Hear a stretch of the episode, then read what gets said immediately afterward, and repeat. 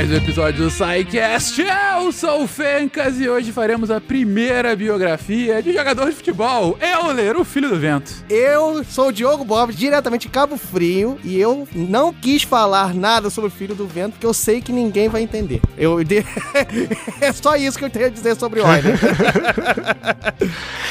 É isso aí, lindinhos, lindinhas, queridos e amados ouvintes do SciCast, diretamente de Além Paraíba. Eu sou o Felipe Queiroz e a função mais antissocial de todas é Euler elevado a X.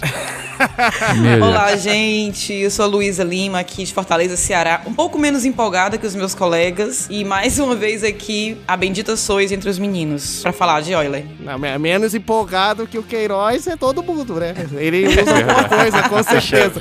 É o mundo. O que foi que ele tomou, né, gente? O que, que ele toma sempre? Essa é a minha pergunta. Se ele tomou, ideia é tá essa. bom, eu tenho outras preocupações. Wala Wala, aqui é o Pena de São Paulo. E se um dia eu perder a visão, eu vou poder dizer: melhor agora, agora tenho menos distrações. É, cara, é, é, é isso. Olha, era isso. É, eu, se perder a visão, eu grito um palavrão, mas tudo bem. Diga as passas, Catarina, aqui é Marcelo Guaxinim. E sendo matemático, certo, né? Eu contar? Meu Deus. Caramba, gente. Parabéns. A Para- superação vem, a superação O, vem. o prêmio, anedota do mês, vai para. Sei. Obrigado, obrigado. Eu sempre. dedico isso à minha esposa, à minha filha, Obrigado. a meu- meus pais que fizeram 40 anos de casado recentemente. Oi. Obrigado, senhor e senhora Guaxinim. Você está ouvindo o SciCast, porque a ciência tem que ser divertida. E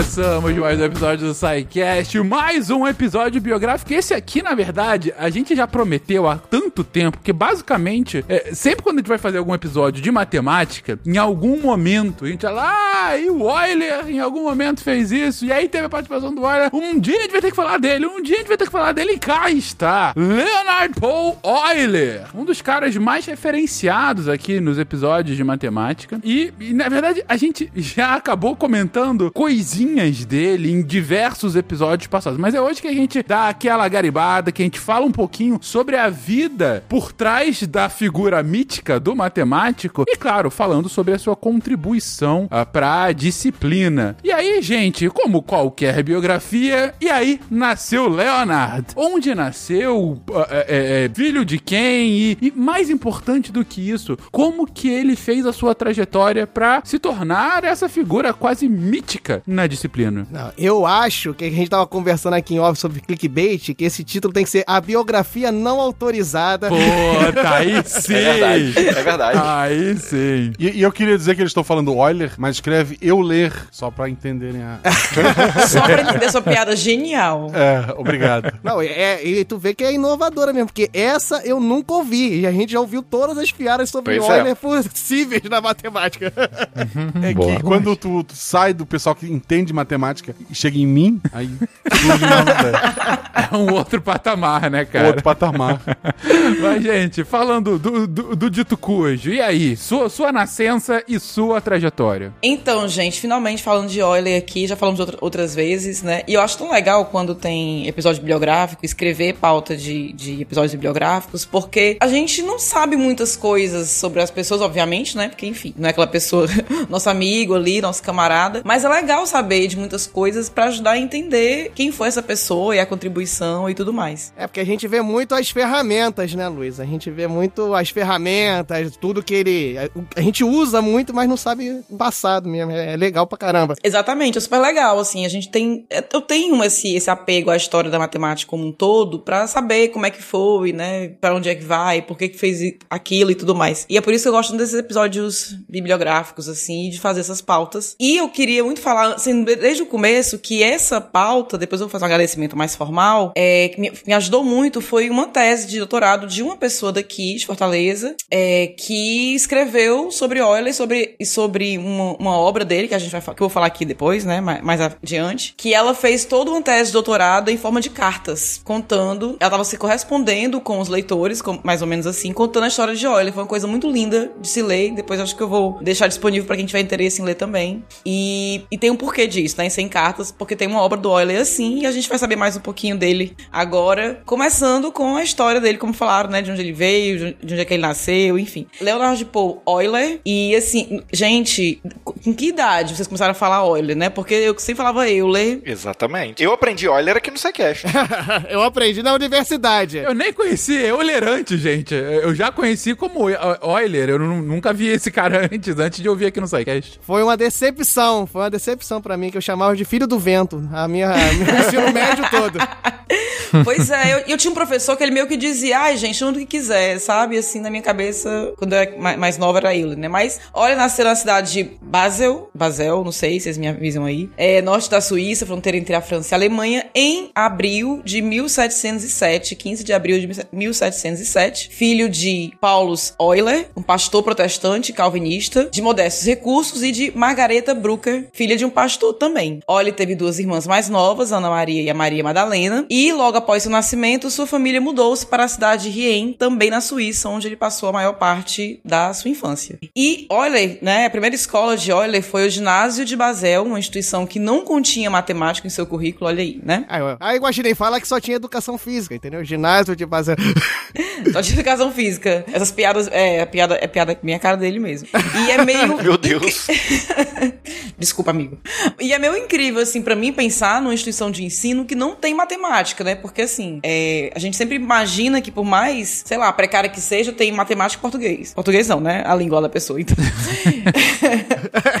E o problema é que na Suíça são cinco línguas diferentes, então só isso já Aí é foi por escola. isso, né? Era, Talvez por isso. É, Faz todo sentido. não deu tempo de ter matemática nesse currículo, né? Não, mas falando sério, a gente tá falando aí de, de início de século XVIII, é, ainda não tem uma consolidação de, do, do que, que deveria ser ensino básico, né? E o ensino básico mais curricular, ele acaba sendo uma consequência das revoluções nacionalistas no final do século XVIII, depois da Revolução Francesa, principalmente, que aí a escola começa a se transformar em um instrumento de Estado para formar é, trabalhadores e para formar patriotas, né? E então o currículo nacionalizado, inclusive com ferramentas como, por exemplo, a matemática, é, eles acaba de- demora para ser institucionalizado em ensino básico. Então, eu, não acho é, é, é, impossível, né? Na verdade, devia ser na, a maioria dos casos a matemática deveria ser uma coisa mais de ensino superior ou, alguma coisa do gênero, né? E não esse foco tão grande no ensino básico, né? Não só isso, Fencas, é, eu imagino eu também, né, que essa questão da ele sendo filho de pastores e tal, ele, a educação, ela tinha uma atenção muito maior pra nobreza, que era aquele esquema de tutoria, né, que tinha os grandes tutores, que, tre- que eram os mestres dos nobres, dos príncipes, das princesas, então ali eu acho que tinha um ensino mais, assim, cuidadoso e ficava muito na mão desse tutor, né, a gente vê em vários momentos da história também. Inclusive, o Euler foi um. Sim, verdade. Agora também tem aquela questão do que eles chamam de matemática aí, né? Quando fala que não continha matemática, talvez até tivesse, mas não no nível, né, que se considere, sei lá. Vai ver, tinha de fazer conta, não sei, algo assim, né? Na, na- depende muito do- de como é que foi passada essa informação, né? Dizer que não tinha matemática. Podia ser que não tinha matemática que, como vocês falaram aí, que é algo mais avançado, de ensino superior, enfim. É, talvez a aritmética básica, né? Assim, ensinar a contar, somar, talvez tivesse, né? Pois é, talvez, mas mas enfim, né? A gente não vai, não, nunca vamos saber, infelizmente. É, a ideia é que nessa época a- ele, ti- ele tava estudando pra seguir a carreira religiosa, igual o pai, né? Isso, igual o pai. Então, por isso que não. Talvez ele não estudasse matemática ou algo do tipo, porque ele ia ser um pastor, não um matemático. É, mas aí não tinha na escola, mas o pai, ele foi seu primeiro instrutor. E aí ele, o pai dele que foi que deu as primeiras noções de matemática pra ele, e ele passou a estudar sozinho diversos textos e tomar lições particulares em casa. E de alguns episódios que a gente já gravou, é, bibliográficos aqui, a gente vê muito isso, né, de, de, de matemáticos não só autodidatas, mas que tiveram primeiro contato em casa mesmo, estudando sozinho. Não, eu acho muito bom isso do- dos gênios de ma- matemática. Ele fala, vou estudar sozinho. Pe- Pensa isso no dia de hoje. Você tá aqui, vou resolver uma série, uma progressão geométrica aqui rapidinho. Eu achei isso interessante. não é? Não tinha, não tinha Netflix, não tinha um videogame, tá? não, não tinha um campeonato brasileiro pra Cara, não tinha essas poder, distrações. poder brigar com, com um amiguinho na escola. Não, não tinha nada. Não tinha assim, um te anime pra ver, né? Pô, não tinha um Narutinho, sabe? Pra, um, um One Piece pra te chorar com, com o pirata que estica, sabe? Não tinha essas coisas. Não Ai. tinha um Narutinho. Continua, pô. Pois é, né? E aí a gente fica pensando, será que foi melhor assim? Será que não? né? Mas enfim, embora o pai dele que tenha começado a instruí-lo né, de matemática, em matemática em casa, ele mesmo não levou muita fé nessa inclinação que, que Euler tinha para matemática e aí determinou que o filho estudasse mesmo a filosofia para seguir a sua carreira religiosa, né? Mas é, a Paulus Euler, né? é, o pai dele era amigo de ninguém mais, ninguém menos do que a família Bernoulli. Que é outra, é outra famosa aí dos casts, né, Fencas? Aí o- é outra famosa, outra famosa. Volta e meia a gente comenta aqui sobre algum Bernoulli, né? É um monte, né? O negócio é que na, na família tem um monte de matemática. Tem um monte, tem É, um tal- monte. talvez seja a família, uma das famílias mais notáveis na ciência, os Bernoulli, que era uma família tradicional da Basileia. Então eles eram originários ali da, Da mesma cidade, né, que o... da mesma religião. E, e daí a- o, o patriarca, né, o pai, o Jacob Bernoulli, ele era amigo da família lá do, do Euler. E inclusive o, o Jacob, ele foi um cara que é o cara que inventou os números de Bernoulli, né? Quem estuda matemática, enfim, sempre se depara ou física se depara com esses números de Bernoulli. A desigualdade de Bernoulli também é dele, que é muito usada em análise matemática. A beça também foi dele. Exato. Mas aí esse cara tinha dois filhos, que era. é, não, acho que. Desculpa, ele tinha um irmão que era o Johann Bernoulli, e ele tinha um filho que era o Nicolaus. E, o Nicolaus e o Daniel. São, eram dois filhos. É, e o Daniel, isso. E aí, por conta dessa influência, dessa, desse acesso que eles tinham, acabou que o Johann Bernoulli foi, é, foi se tornar o tutor do Euler, assim, meio que tipo, ah, tá bom, dou aula aqui pro, pro seu filho aqui só pra ver se. pra ele passar, passar na, na faculdade, sei lá, sabe, de uma coisa assim. Aula de reforço, aula de reforço, aula de Você já pensou, você tem um aula de reforço com o Bernoulli? É tudo na minha vida. Exato. E aí ele, aí ele viu o talento do garoto. Porque até então, né, aquilo que a Luísa falou. O pai, tá, tá bom, do- um mais um é igual a dois, dois mais dois é igual a quatro, parabéns, você aprendeu rápido, vamos pra próxima. Quando ele começou a botar umas reticências, umas somas, começou a perguntar pro pai como é que soma aí sem parar. Aí o pai começou a achar que ele tava entendendo nada. É, e não, e o detalhe é que o tal do Johann, ele foi um dos primeiros a adotar o cálculo infinitesimal, né? Que é o cálculo que a gente hoje chama de cálculo integral. É, o cálculo integral diferencial, naquela época, era chamado de cálculo é, de infi- infinitesimal. E quem inventou esse cálculo era, é, foi uma disputa entre dois dos maiores também, que foi entre o, o Newton, Isaac Newton, que inventa, eles inventaram de maneira separada, mas é, da mesma época. E também o Leibniz, o... Tinha é, até uma rixa, né? Eles discutiam que um tava meio que querendo pegar a ideia do outro. Tinha uma rixazinha entre os dois. Exato, eles fica- ficaram nessa, nesse dilema, né? Tipo, quem que foi realmente o pai do cálculo integral, do cálculo infinitesimal? Mas o- os Bernoulli us- tinham, é, usavam a notação do Leibniz, que inclusive é melhor do que a de Newton. Vamos cá entre nós aqui, não é por nada não, mas a, a- notação do Leibniz é melhor.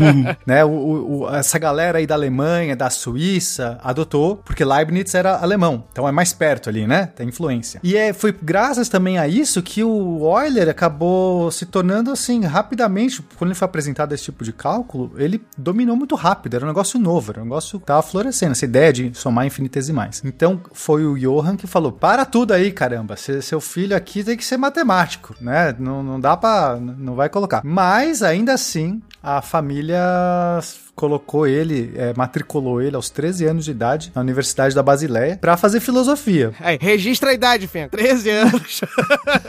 Meu Deus. Não, essa galera, gente, vale lembrar que aos 16 anos ele recebeu o grau de mestre. Pô, cara, 16 anos eu tava. é, três sabe? anos ele já, já saiu pronto ali. Né, Ah, entrou incrível. com 13 na faculdade, 16 saiu mestre. Gente, com 16 anos eu tava ouvindo música triste no meu quarto escuro, entendeu?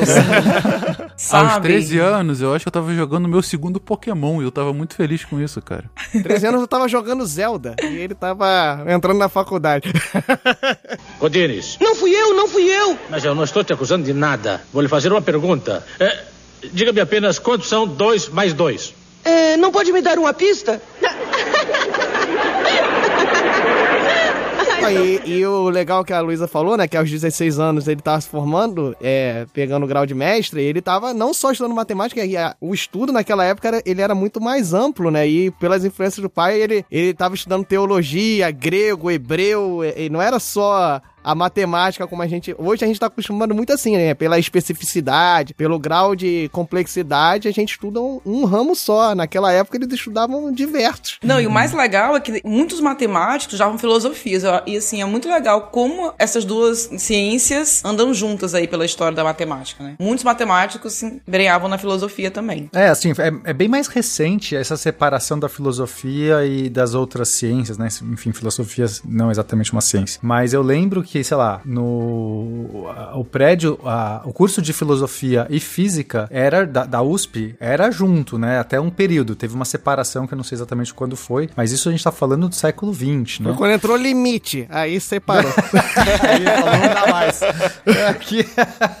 Mas o fato é que o tal do Johan Bernoulli é, resolveu falar, não, vamos, insistiu, porque falou, cara, seu filho é um prodígio. Aí começou a dar aula pra ele, realmente ser um tutor, junto com o próprio filho do, do Johan. do Johan. o fi- né, que é o Daniel. Então tinha o Daniel e o Johan, e o Daniel e o Euler, os dois da, mais ou menos da mesma idade ali, tendo aula com o Johan, e os que é que já era um matemático brilhante, né? Então, novamente, a família Bernoulli, que é, só tem gente brilhante, e o Euler foi ter aula com quem? Com esses caras aí. Tinha que dar bom, né? Ele quase foi. Ele é quase um adotado dos Bernoulli, né? Vamos dizer assim. Ele vem pra Exato. cá, vem pra cá, pode fazer parte da nossa família. Tipo a máfia da matemática. É o Bernoulli honorário. É, e a gente tem que agradecer a eles, né? Porque foi Johan, inclusive, que interviu aí na educação é, do pai aí do, do Euler pra falar, não, seu filho não tá destinado a ser pastor, ele pode ser muito religioso, ele pode continuar seguindo aqui os ensinamentos de Deus, mas ele vai é ser matemático mesmo. Ele vai ser um grande matemático. É, mas na hora que começa a ler a Bíblia, ele dorme. Na hora que começa a ler a Bíblia, ele dorme. né? Não, não, tá- não tá indo bem. Não tá indo bem. Não, deixa, deixa, ele ele na matemática. apreci- É, deixa ele só ser um apreciador, né, da religião, mas vamos colocar ele pra ser teólogo não, que não vai dar certo. E assim, ele foi mesmo, tava destinado a ser um grande matemático, né, que se co- comprovou anos depois, teve seu título de mestre aos 16 anos, e com esse trabalho que ele, que ele fez, né, sobre o som, ele concorreu a uma cadeira de física na Universidade da Basileia. O estudo foi bem recebido, mas ele não chegou a ser contratado, provavelmente por ser muito jovem, ter apenas 19 anos, e aí teve que emigrar para a Rússia, já que ele não conseguiu trabalho por lá. É, aqui a, a- parte interessante, porque na Europa era, é, já tinha muitos mestres, muitos matemáticos, muitos estudiosos. Era um centro, principalmente essa região, Suíça, Alemanha, era um dos, do centro, juntamente com a parte da Inglaterra, que também era muito forte, né, principalmente na, na, na- no segmento lá de Newton e tudo mais. Mas hav- havia uma, uma, nova, uma nova oportunidade na Rússia, porque a, a Rússia estava passando por um, um- um processo novo de uma, um engrandecimento, de um- uma, um direcionamento para as artes e ciências, e, e aí né, o, o imperador, o, o Pedro, ele resolveu fazer, montar uma grande universidade, uma grande academia de ciências e artes lá. Então era um novo centro, ele tinha sido recomendado, inclusive por Leibniz, por outros grandes matemáticos e cientistas da época, de, e, e, e aí ele falou, então eu vou começar a chamar todo mundo da Europa, né? Porque quem que eu vou chamar para dar aula? Se eu quero ensinar a minha população, as minhas pessoas aqui, na, na- no melhor dos ensinos, eu tenho que chamar esses caras da Europa. Então havia uma oportunidade. É, e o Euler, o Euler, interrompendo, pena, só que assim, é, é ju- justamente essa- oportunidade, o Euler já estava conhecido, assim, no meio como um cara muito bom, assim, jovem, porém muito bom, como o trabalho que a, que a Luísa falou. Ele tinha recebido também uma, uma menção honrosa na Academia de Ciência de Paris sobre um trabalho sobre mastros de um navio, que, sobre a disposição dos mastros de um navio, ele ganhou menção honrosa nesse prêmio. Quem ganhou essa, esse, essa edição, né, foi a- o Pierre Bouguer, né, que eu imagino que é. Aí eu não falo francês, aí é o Pena que vai ter que fazer a pronúncia certa. É que eu não sei nem se tá em francês isso aqui, acho que deve estar em Mas é, acho que é bu Bouguer, se fosse Isso, francês, então, mas não sei é- se é francês, não. É, e tá, e quem ganhou foi o Pierre, e ele, assim, aí tu fala, ah, pô, o Euler perdeu, né? Ganhou uma menção honrosa com o trabalho dele sobre marcha de navio, só que esse Pierre que ganhou, ele é considerado o pai da arquitetura naval. Ou seja, Não perdeu né? pra qualquer um, né?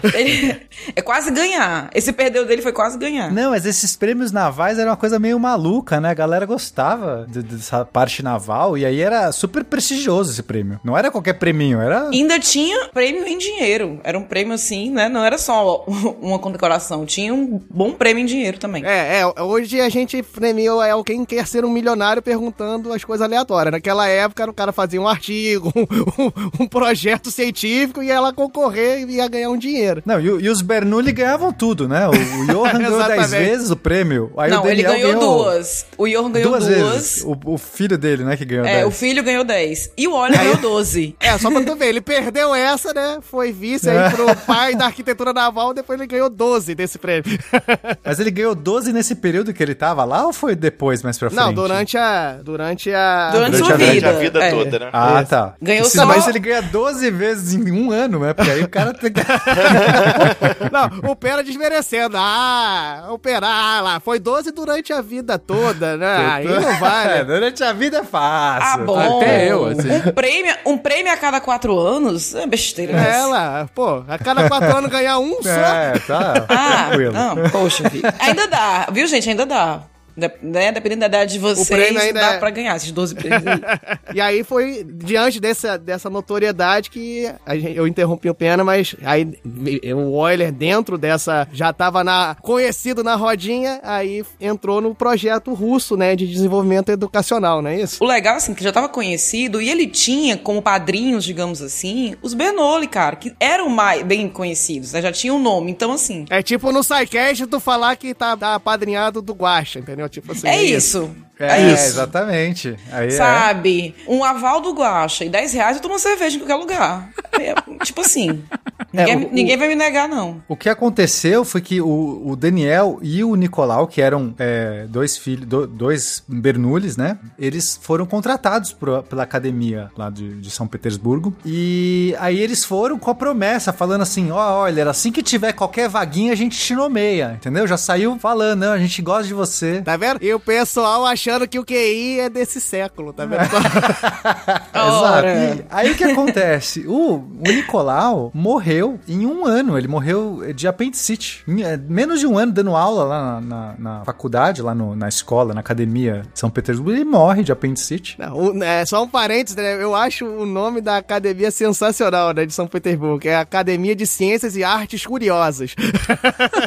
Eu acho que. qu- quais são as artes curiosas que vocês acham aí que tinha, né? Vamos pensar. Fecas, o que, que você acha que são as artes curiosas? Diga aí. Eu não sei, cara. É uma ótima Faz uma coisa meio pergunta. Harry Potter, né? É, tipo, artes o- curiosas. O, cara tá fazendo alguma coisa e ele olha assim, curioso isso, né? Eu acho que eu devo estudar. Cara, mas que nome maravilhoso. A gente deveria reviver esse nome aqui nas nossas academias brasileiras. Eu achei incrível. Eu estudo no Instituto de Matemática e Curiosidade. é, não, curiosidade, melhor, artes curiosas, cara. É, é um negócio assim, é tão amplo, mas ao mesmo tempo é instigante, sabe? O que, que você é? Eu sou doutor em artes curiosas. Olha só que Caramba! É, é, ei, é um Trabalha no título. Ovo Chico. muito bom. É um título, é um título bom, doutor em artes curiosas, né? Eu lembro do Master. Você lembra aquele jogo que de perguntas? Chamava Sim, Master. sim, Sim. E aí tinha assim, é, física, matemática, história, aí tinha curiosidades. Aí. era disso, Aí, era essa matéria. exatamente, exatamente. Artes curiosas. Você ficava aprendendo coisas aleatórias. Então é isso, né? Isso. Você dá- hoje a aula é pra você saber todas as sedes de Copa do Mundo feminina pra que se você for perguntado, você mata de primeira. Que porra, Aí chegava o. Bernoulli, aí chegava o Bernoulli e ia botando no quadro as cidades. É, vou decorar aqui, vai cair na prova, vai que, vai que eu sou perguntado no Master amanhã. Quem foi o primeiro marido da Abby? É, tipo, Foi o Nicolaus Bernoulli, com certeza. Que é contemporâneo, inclusive.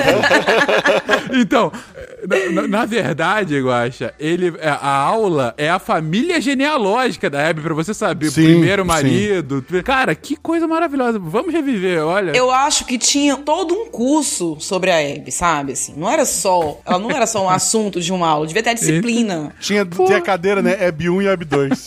É isso.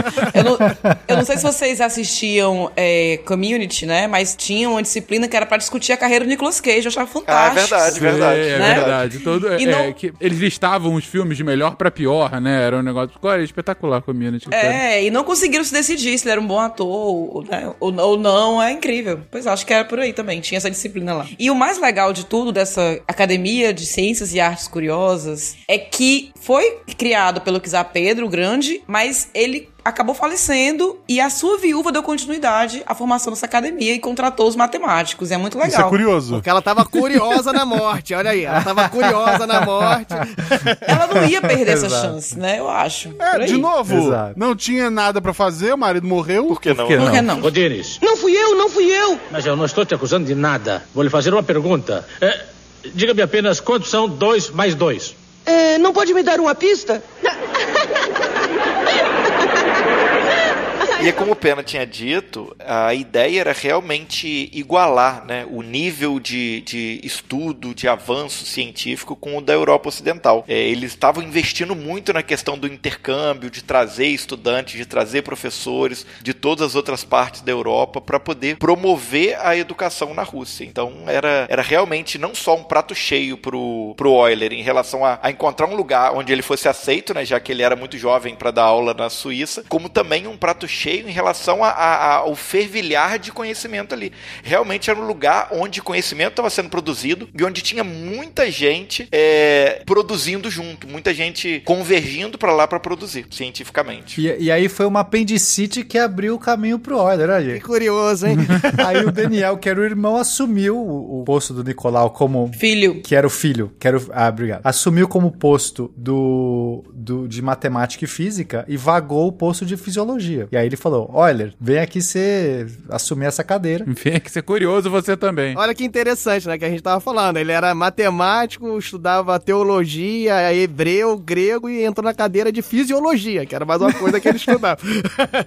É aquela coisa. Sabe matemática, sabe tudo. É igual nossos ministros, gente. É, É tipo assume isso. aí, ministro da matemática, é o cara que fez, sei lá, geografia.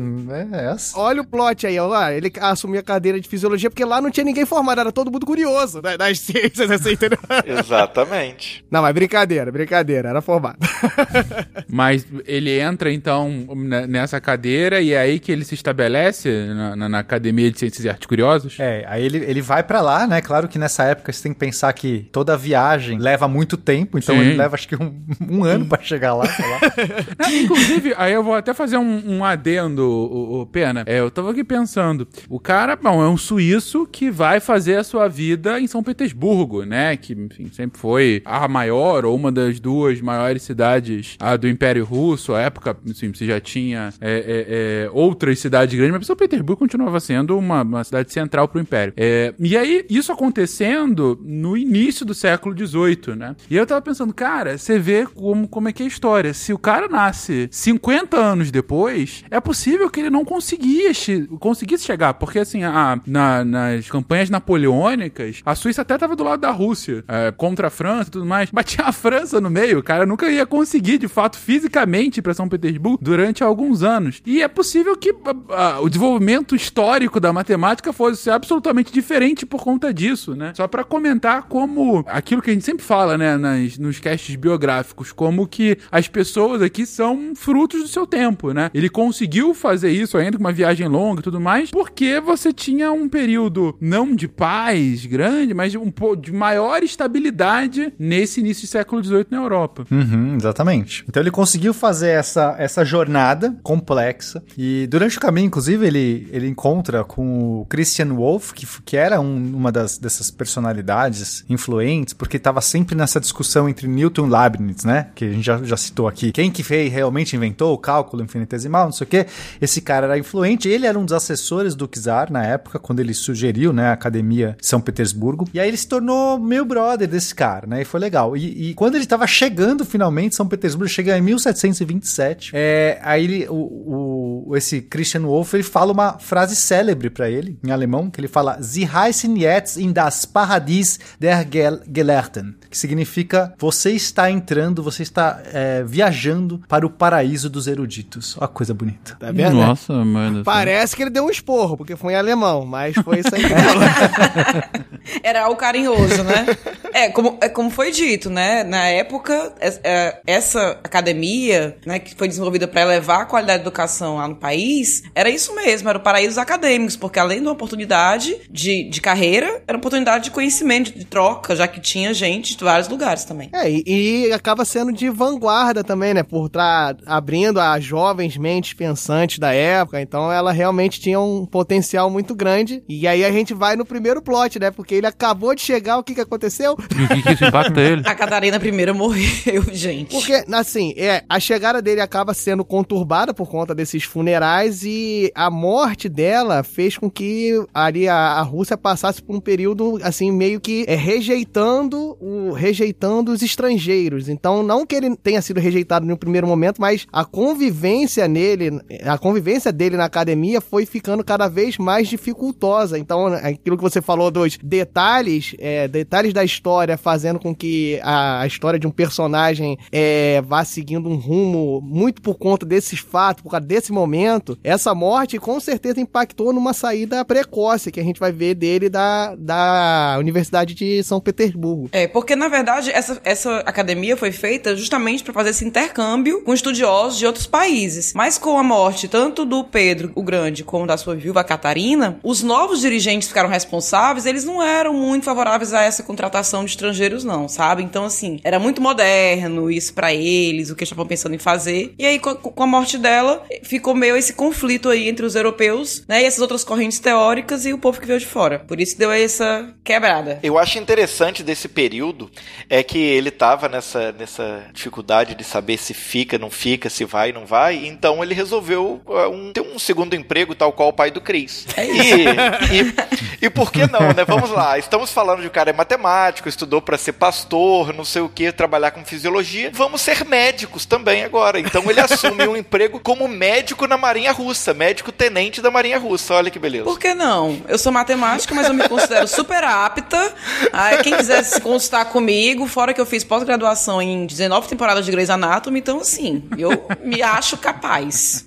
Quem quiser. A minha versão dessa história é o seguinte: ele nunca estudou fisiologia nem matemática. só que daí vagou a cadeira de fisiologia, os caras falaram assim: chegou lá o, o Daniel e falou assim: Eu conheço um ótimo médico. É isso. Vou chamar ele agora. A viagem é longa, a viagem é longa. Vai, é, vai, viaja longo, vai estudando. Aí chega lá, meu, vai, disseca sapo, aí faz alguma coisa, vai inventando. E aí, só que aquela coisa, nossa, chegou o grande médico da Europa. Então você vai assumir o posto da Marinha. Aí o cara foi lá, entendeu? Eu acho que essa é a história real.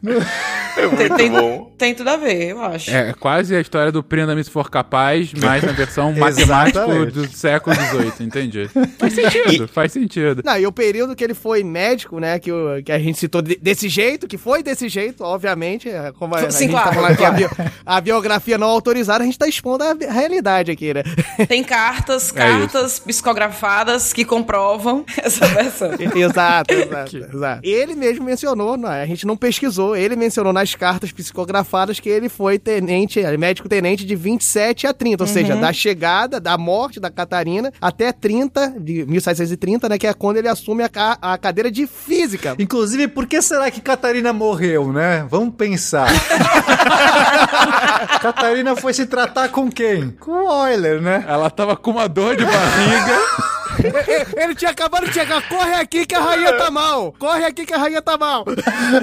Meu Deus. Aí pronto, ela não, ela não aguentou. Sinto muito. Não deu pra fazer nada.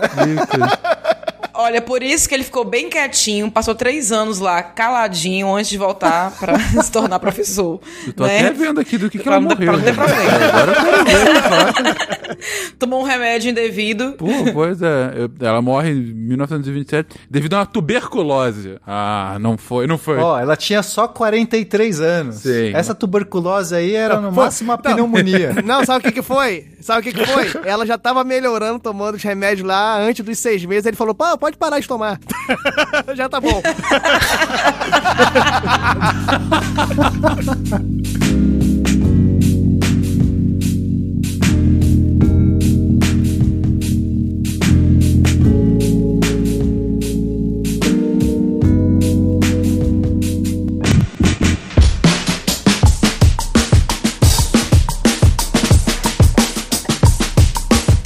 falando sério, um negócio que é, que é importante, talvez, até pra explicar essa ascensão rápida, né? É. A Catarina, gente, ela é viúva do Pedro I, ah, da, do imperador, que é o primeiro imperador da Rússia. O Pedro I é o cara que, que- A gente falou sobre isso nos episódios sobre Rússia. É o cara que vai é, transformar vários é, czarados, né, que existiam, principalmente ah, o czarado de Moscou, ah, é, você tem o czarado de São Petersburgo e tudo mais, e ele unifica em um império único. E isso acontece em 1721, ou seja, é, seis anos antes do Euler chegar lá. Então a gente tá falando aqui quase que da formação de um, de- não de um estado, que é um império e tudo mais, mas enfim, é até natural que num processo ah, longo como esse de formação de, de um país novo, vamos colocar dessa forma, você tenha é, é, a necessidade de, de, de gente especializada para ocupar cargos importantes para, para aqueles locais, né? Então, assim, mais uma vez, fruto do seu tempo, né? Exato. Na- no filme, é, é- são aqueles filmes que os fatos históricos vão acontecendo e ele é aquele personagem comum que vai transitando, entendeu? É esse filme que a gente tá contando.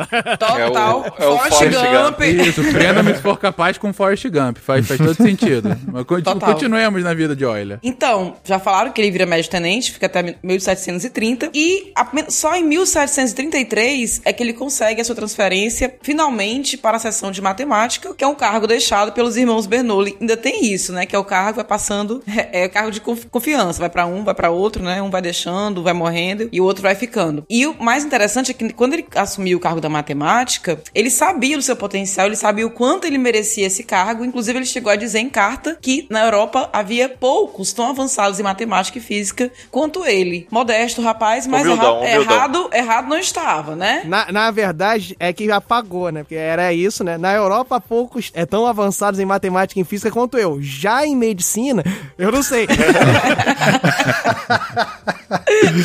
É, na verdade, a frase, a frase correta era o seguinte: eu vou fazer mais bem saindo da medicina do que se eu ficar nesse cargo. E aí inventaram jeito dele ficar na matemática. descubram da minha participação na morte da Imperatriz, eu vou pra matemática. Eu vou salvar mais vidas contando do que sendo médico. Foi- não, aí ele foi tão assim, tão é, é, sábio, que foi só quando ele realmente atingiu o patamar pai do Chris, quando ele teve dois empregos, foi que ele decidiu casar. Eu achei sábio da parte dele, né? Isso aí, é verdade, é verdade. Até porque ele teve 13 filhos, né, com essa mulher. Então, realmente, ele teria que 13 ter. filhos? Ele, É, ele teria que, que- ter. Ele teria que ter tre- dois empregos. Acho que é até pouco, dois empregos pra ele. O pai do Cris não consegue isso não, gente. Mas olha o detalhe, olha o detalhe, Fenca. Só desses 13, só 5 sobreviveram à infância. Olha ele. Ah, Porque é. foram tratados com quem? Quem era o médico da família? Meu Deus, Meu olha. Deus.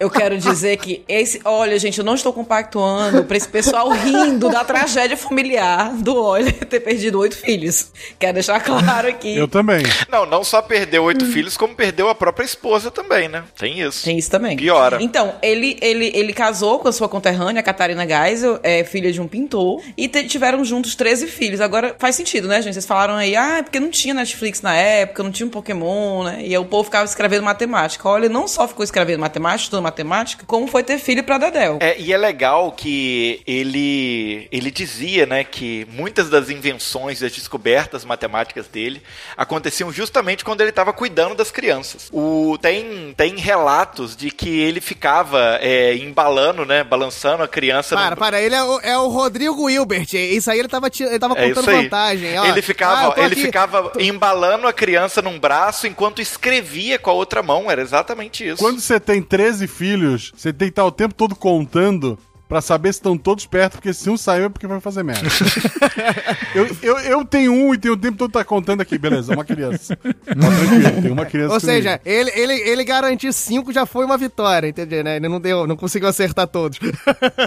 E- Meu Eles Deus. diziam que é, é, essa produção dele era uma coisa tão prolífica, assim, que a, a esposa chamava ele pra jantar. Enquanto ele esperava a segunda, o segundo grito do jantar, ele ia lá e completava um cálculo que ele tava fazendo. E, e toda continha que ele fazia, assim, nesses intervalos, era conta, eram contas dignas de publicação, né? Felipe, desculpa, cara. É que você misturou os, os assuntos. Aí você falou. Eles dizem que ele era tão prolífico que quando ele tava esperando entrar, ele ia lá fazia mais um filho. Eu tinha certeza que ele ia dizer isso. Eu tava só esperando. Eu tinha Pra ter certeza. 13 filhos. Meu Deus, Foi ele mais ou menos esse isso. caminho mesmo. Olha, e eu gostaria de dizer que a esposa dele viveu bastante, porque, cara, ter 13 filhos na- nessa época, sabe? Numa época que o matemático era um médico, né? Vamos combinar. Não devia ser fácil, né?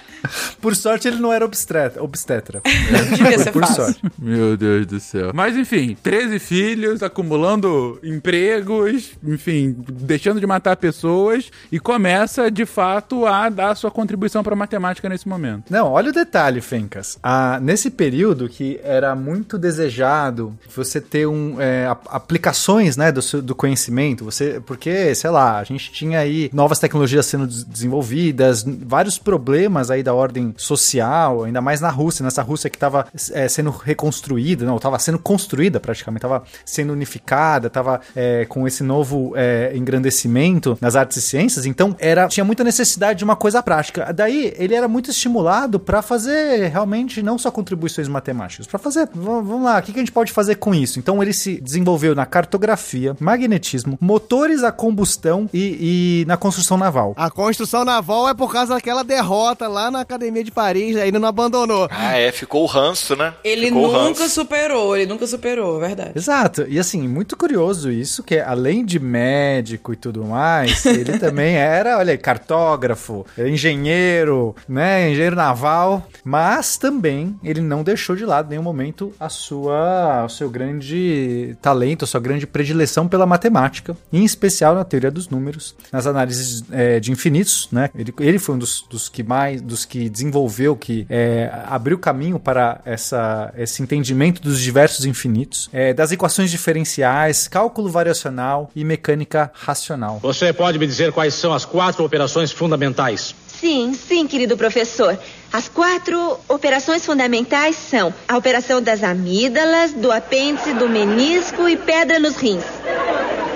Dá pra ver, inclusive, nas disciplinas que, que vocês comentaram, enfim, muita coisa relacionada à engenharia naval, né? Então, quando tá falando, não só construção naval, poxa, mas cartografia, motor a combustão, máquina como um todo, né? É, no momento em que a gente tem que lembrar que é, tá acontecendo mais ou menos a primeira revolução industrial, a gente tá tendo os primeiros barcos ah, movidos à propulsão ah, de, de carvão, né? Com, com motores ainda, uma coisa mais. É, é, uma, uma propulsão não, que não a vela nem a, a força braçal. Então, assim, você tem de fato uma, um início de, de tecnologia nesse, nesse caminho. Mas Euler, então, é, é, é o momento que ele começa a deslanchar pra matemática aí em meados de 1730. É, em, em 1733, ele realmente é, assumiu, né, a, a o departamento de matemática, digamos assim, dessa academia, e aí continuou a sua carreira, e em 1735 ele consolidou a carreira na matemática, alcançando alguma notoriedade ali no mundo todo, com seus trabalhos na área de matemática, e um desses foi o desenvolvimento de um estudo, de um método analítico para resolver o conhecido problema de Basel sobre a soma da série infinita dos inversos quadrados. Um problema, inclusive, que muitos matemáticos do mundo inteiro quis solucionar. O seu. Como é que a gente pode falar? Ai, gente. sou- sou- Brother. É, não sou brother, diga assim, seu mentor, né, o Johan Bernoulli, dedicou décadas de estudos para a solução desse problema sem lograr êxito e Euler desenvolveu esse método, né? É, pra, pra situar esse problema de Basel, que é a soma dos inversos quadrados, fica muito, fica muito assim abstrato, né? Mas é, era, era um matemático sempre tem esses desafios, né? A gente viu aqui em vários sidecasts, já,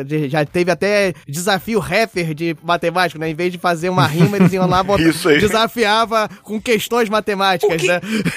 Você tá querendo dizer que nós, matemáticos, gostamos, não temos o que fazer? É isso que você tá insinuando? Que a gente gosta? desse- Não, quem fala isso é o Guaxa. Eu, eu, eu me abstenho. Ah, ok, entendi.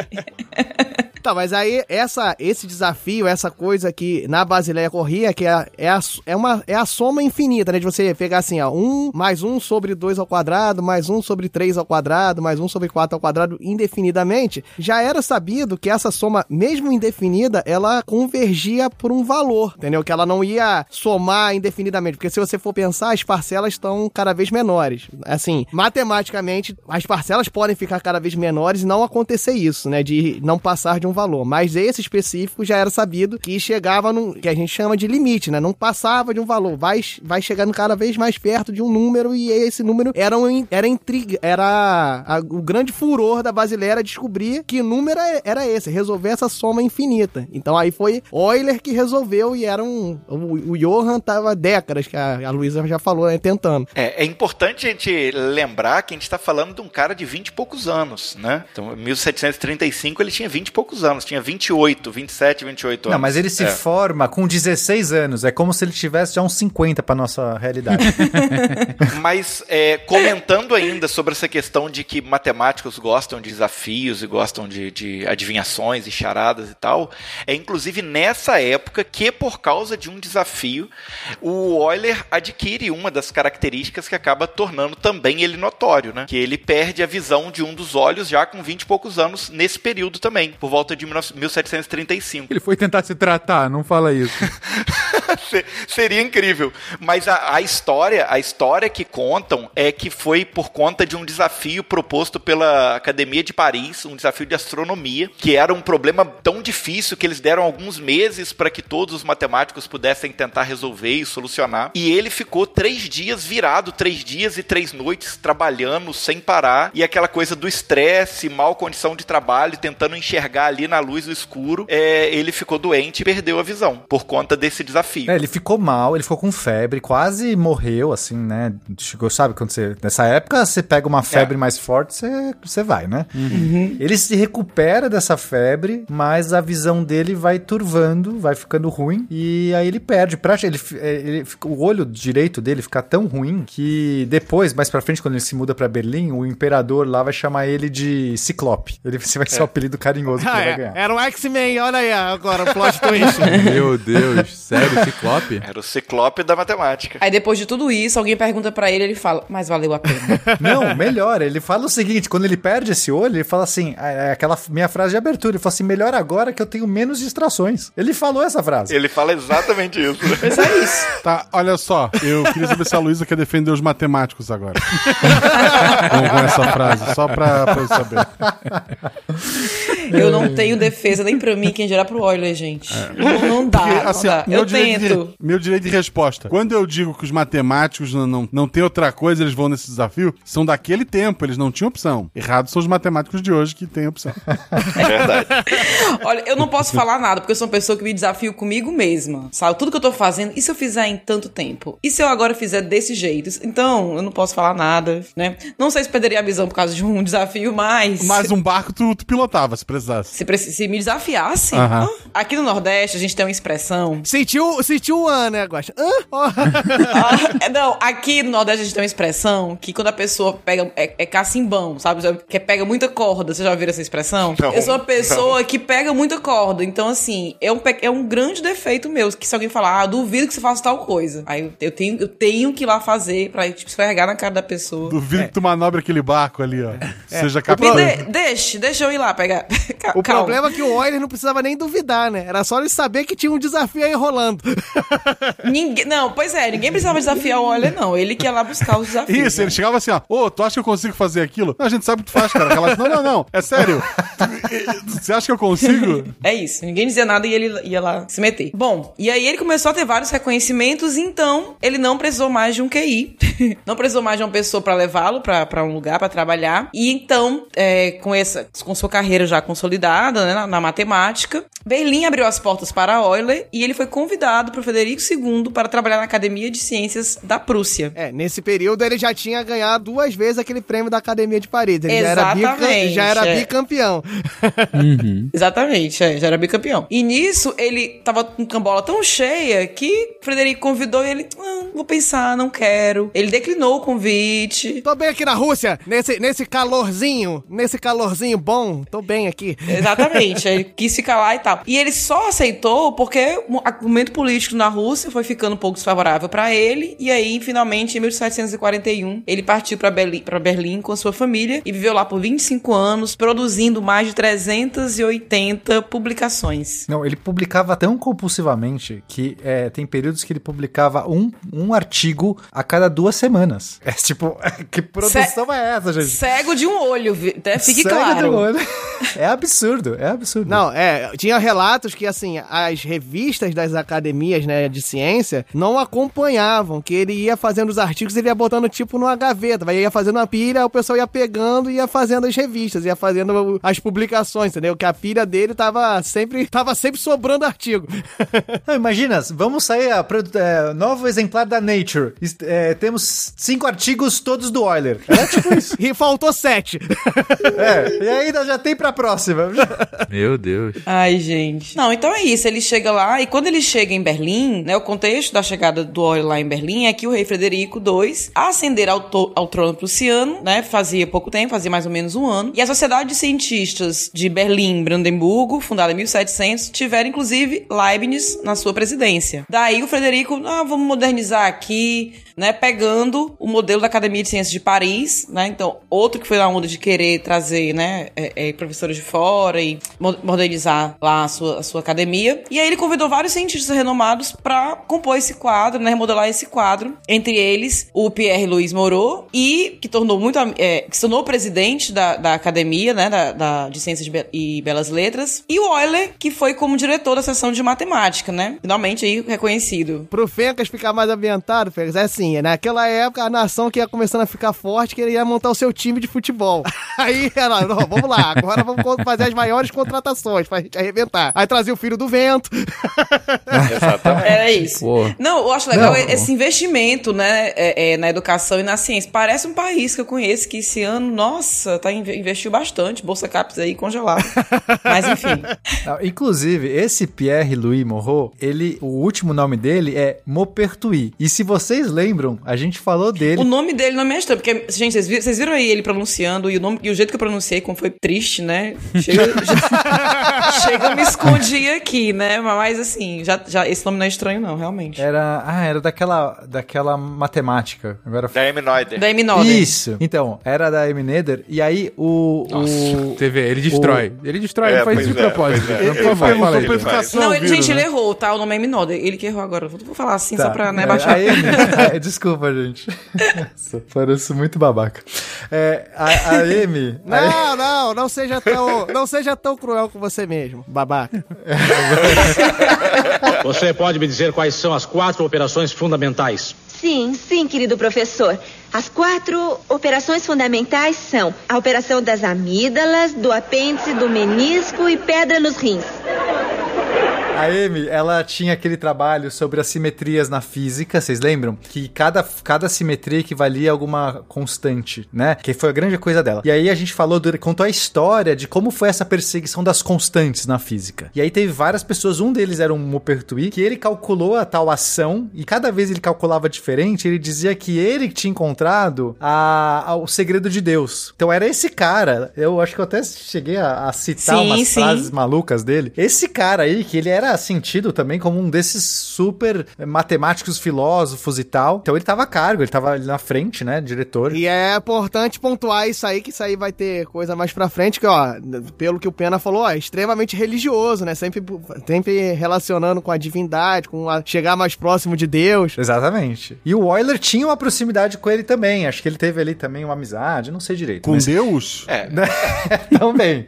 Provavelmente, né? Pra ser realmente cego e ainda produzir tanto artigo aí, tem que ter um, no mínimo ali uma, entendeu? Uma broderagem. Mas o fato é que daí o Euler entra como diretor da sessão de matemática, já estava ali, né, com uma honraria. Agora já não era mais aquele garoto Euler, já era, sim, um grande, né, um expoente. Ele era um expoente e elevado, É, ele era um expoente. Então dava nada. Já era o craque do time, aquele do, que Já o time era, do, do é. Diogo tava falando, entendi. É isso, é o Euler, já, já é o Euler. É, de ele era só uma revelação, podia dizer quem, quem vai ser melhor, Euler ou Bernot, só a história vai dizer. E aqui ele já, já, já tava consolidado. É, Tirando vi- que estamos falando do período que ele já era também o líder dos X-Men, né? É, aquele tava- já era o Ciclope. tá tava, verdade. ele tava na briga ali, é Wolverine ou, ou- é Wolverine ou Ciclope, já tinha passado dessa parte. Porra, alto nível, cara. Estamos aqui com revelações bombásticas da vida de Euler. Você, né, quantos anos você sabe você tinha quando você descobriu que Euler era o Ciclope dos X-Men?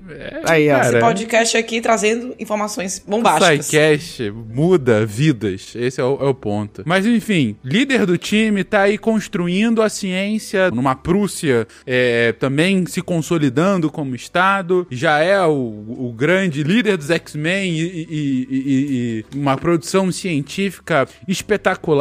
E ele continua então na- na- nessa Prússia por mais tempo? Enfim, qu- qual é a. é, ele continua no pico? Ou, ou, enfim, é, é, o ponto é, ele continua com, com esse nível de produção científica tão alta como ele já fazia nesse momento? Não, o legal é que os problemas iam aparecendo, mas ó, o cara produzia até botando o filho pra dormir, né? Então a produção científica dele, a gente vai ver mais pra frente. Cara, 13 Vai filhos, eu rolando. esqueci. Ele fazendo isso com 13 filhos. 5, né, que acabaram de fato, mas meu Deus do céu. Então, aí ele vai, ele vai produzindo, só que vai surgindo intempéries na vida dele, assim, na, na- no relacionamento dele acadêmico, assim, aquele famoso elenco rachou? Entendi. Assim, um, um exemplo que do, do elenco rachar, ó, é, é o exemplo clássico, olha aí, ó, pra, trazendo pro futebol. Começou a ter uma disputa ali entre as, sobre a existência de Deus, ou seja, o núcleo pagodeiro e o núcleo mais Núcleo religioso, meu Deus. Exatamente. É, entendi. 觉。Mas, mas Aí, qual É, era a ro- disputa, no roqueiros contra perigueiros. Procurem, É, esse, é. procurem esse vídeo aí depois. Então foi, foi mais ou menos isso aí. É como, como o Pena tinha dito, o Maupertier, agora eu falei certo, ele, ele era um grande defensor da, dessa religiosidade dentro da ciência e tal, ele tentava fazer aquilo casar, e o Euler era um amigo muito próximo do Maupertier, até porque, novamente, né, o Euler ele teve toda uma criação para se tornar um Ô, pastor. ô, Felipe, repete o nome que eu gostei muito da sua pronúncia. Maupertier. eu tô fazendo biquinho pra falar aqui, Caramba, eu já, gente. eu já ia perguntar, tá fazendo biquinho, Felipe? Porque é o Eu jeito tô, é certo, claro que eu né? tô, é claro Muito que eu bem. tô. Alpertier. Pertuí, Felipe. Ah, poxa vida! Não, cara, fez um biquinho aí tão bonito. Eu tentei, cara, eu tentei. Apertui. O Mal É, Mal, agora o. Mal Mal, que queria se aproximar de Deus, e aí? Então, é o mal mal que fazia gol, levantava a camisa e falava, não fui eu, fui Deus, entendeu? Ah, entendi. Nunca foi E- sorte, sempre foi Deus. É isso. Entendi. e o Euler não, não, não era muito disso. Isso. Não, ele era. Não, ele, era, bem também. amigo Ele, era amigo muito próximo dele. Do... Ele era do núcleo Uma religioso. pertuar. Mas... Ele era, ele é. Bom, O pai dele era, era pastor, ele quase foi é, pastor, ver- né? É verdade, é Filho verdade. de pastores, né? estudou hebreu, o cara fala, o cara fala em línguas. Mas e, e- e quem é do, do, do núcleo pagodeiro, então? Ju- Justamente o chefe. Exatamente. Ah, entendi. Eles foram arrumar encrenca com o chefe. Com, com, o os rei. amigos do Fredão. Com os amigos do Fredão. Fred, Fred não gostou dessa relaçãozinha aí, dessa afinidade aí, né? Ah, ent- então, a desculpa que o Diogo colocou de uma forma errada. Não é que foi um racha no elenco, foi um racha com a diretoria. É, mas tinha jogador que tava junto da diretoria, esse que é o problema. É, pois é, esse que é o Entendi. ponto. O ponto é que o ponto é que o Voltaire, ele era um filósofo muito próximo do, do Do Frederico Fredão, II. do Fredão. Fredão. O próprio D'Alembert também, falei certo? Pedro? Tá bom, É, tá ótimo. é. O próprio Tá bom, foi é, ótimo. É, tá bom, né? Perceba, você não falou certo, mas tá, tá legal. Tudo bem. entender. Vamos lá, D'Alembert. D'Alembert também, e eles acabaram é, começando essas animosidades. Uma das histórias que envolve justamente essa, essa coisa da, da, da fé e da religiosidade misturada ali nessa, nessas discussões todas é uma história que a gente contou no cast do Teorema de Fermat, que é uma história de quando o Euler estava viajando para a Rússia, ele não estava lá trabalhando. É, isso, isso vai acontecer depois desse período, quando ele retorna pra Rússia. Não, ele estava ele tava passando uma temporada por lá, né? né? E ele encontra lá o Diderot. E o Diderot tava numa pregação, na verdade, uma pregação inversa, né? Porque o Diderot era um ateu e ele tava pregando o ateísmo e a Catarina tava incomodadíssima com essa história toda. Ela tava achando um absurdo porque ele tava convertendo os russos ao ateísmo. E aí ela, ela pediu pessoalmente ao Euler que resolvesse isso de alguma forma. Tá, só pra contextualizar, é a Catarina II, né? Que a Catarina I morreu lá, no, lá em 1727. Catarina a Grande. Catarina a Grande. A Catarina a Grande é, talvez, a- uma das maiores, uma das maiores líderes do, do Império Russo, né? Não só de, de, de- de- do quão impactante foi o governo, mas também do tempo. Ela ficou basicamente quase o século XIX, XVIII inteiro no poder. Uhum. Mas a, a versão correta, Felipe, já vou só te dar um aqui, ó, né, o- o- a ressalva, que é o seguinte, a, a Catarina, ela falou assim, ó, você cuidou aqui da minha mãe e, e você tá me devendo. Então, você, ou você limpa a barra aqui, de- resolve esse problema aqui pra gente se acertar, entendeu? E foi isso. É, tem, um cara, tem um cara falando muita besteira aqui. é, vem aqui resolver que daí a gente fica kit. Foi essa a história. E aí ele, ele fica pensando numa maneira de resolver o problema e fala com a Catarina que conseguiu resolver. A Catarina chama os dois para um debate teológico, chama a corte toda para assistir ao debate. Então ela realmente é, é para jogar na roda, para todo mundo ver a discussão entre os dois. E aí o Euler para.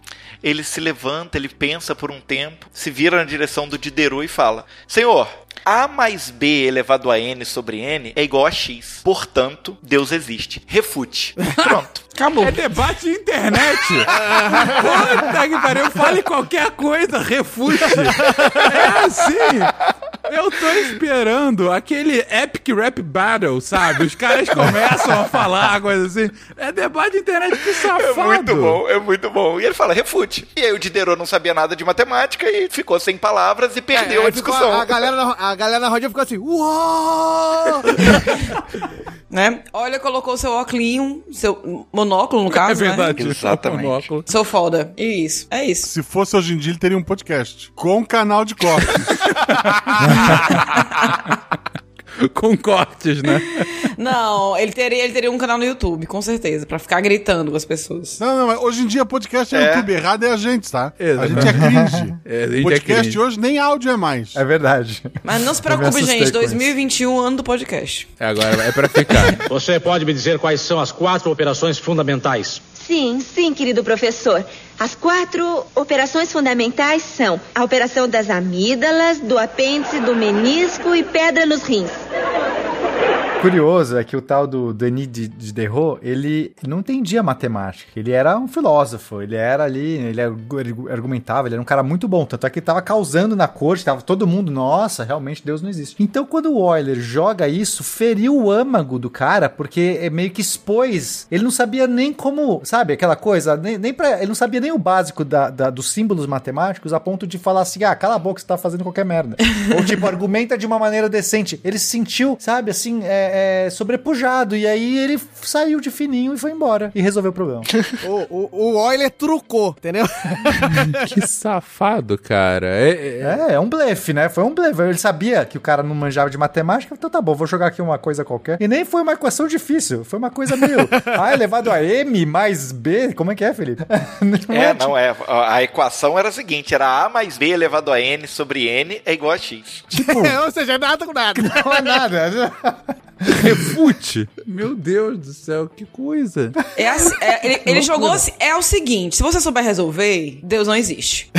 Mas se você souber, é, foi isso que ele mandou. E aí, pronto, o cara Que desistiu. safado, cara. Enfim. Foi safado Mas mesmo. é o nosso herói. É, é o herói da nossa história. Ele provou a existência de Deus. Não é o herói que nós queremos, mas é, É, o é herói o que, que merecemos. É o né? herói que nós temos hoje. É o é nosso aí. Ciclope, é o nosso Ciclope. Ciclope, então, depois de salvar Catarina na segunda, depois de ter matado a primeira, é, ele, ele então prova a existência de Deus mentindo pro cara. E, e aí, como continua nessa história? Gente, a gente, tá acabando com a memória do óleo. Gente. A gente avisou que o, o Bob colocou aí no início. É a biografia não autorizada. Se a família do, do Euler estiver ouvindo aqui, eu peço desculpas. Mas enfim, a gente tem que É falar a verdade. Estamos aqui, é, compromisso com a verdade. Compromisso com a verdade. É, e aí só pra contextualizar, né? Aí a Catarina II tava naquela assim: vem pra cá, olha, vem, volta pra cá, tu já quebrou o diderô aí na, nas ideias, nas ideias. Na malaca. É, exatamente, no, no Somebody Love. aí ela, ela chamando pra ele retornar, e aí a gente já vai se caminhando assim pra onde ele termina, assim, aonde ele vai até o fim da sua vida, que é retornando pra Rússia aqui. O, o, a decisão derradeira dele foi que ele tava naquele racha de elenco lá em Berlim, né? Que tem a, tinha a ala Isso. a- a ateísta, tinha a ala religiosa, e ele era, ele era próximo de Montpertuis, né? É mais ou menos isso. E com a morte, com a morte dele... Mal, mal, mal, mal. Mal Mal, o Mal Mal, com a morte de Mal Mal, o Fredão colocou D'Alembert como o como diretor. Aí, ó, né, você na- falou certinho. Pô, Ai, Perfeito. Obrigado, obrigado. É, foi ótimo. Não, va- vale ressaltar o quão rancoroso o Frederico II era, né? Porque com a morte de Mal Mal, o que aconteceu? Olha, achava que ia assumir a função dele, né? Na academia, assumir a geração. Isso, porque era Mal Mal na direção geral e o Euler era o diretor do futebol, entendeu? Era o diretor da matemática, entendeu?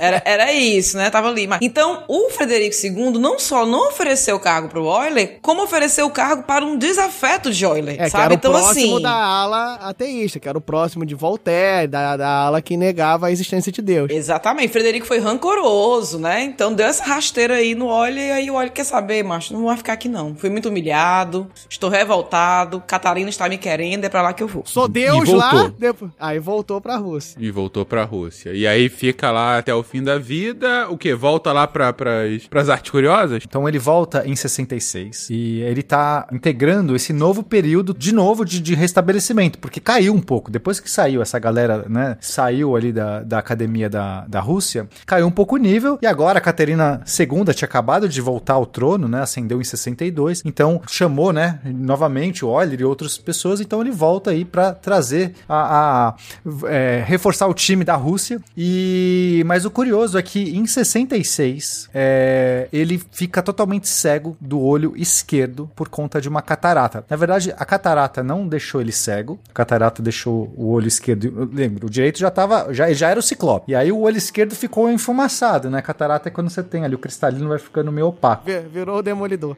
Exato. Aí ele submeteu uma cirurgia, provavelmente com alguém que aprendeu com ele Com a ele, fazer né? cirurgia. Pode ser, pode ser. Né? Foi um pupilo dele que fez a cirurgia nele e, obviamente, ele ficou cego na cirurgia, porque não funcionou. E a partir de então, Fencas, o Euler, em 1766, ainda é, com pelo menos 13 anos de vida aí pela frente, ele. Ele não sabia disso à época, mas. Ele sim. produz cego por 17 anos depois que ele perde a visão ainda. 17, então eu errei a conta, mas tudo bem.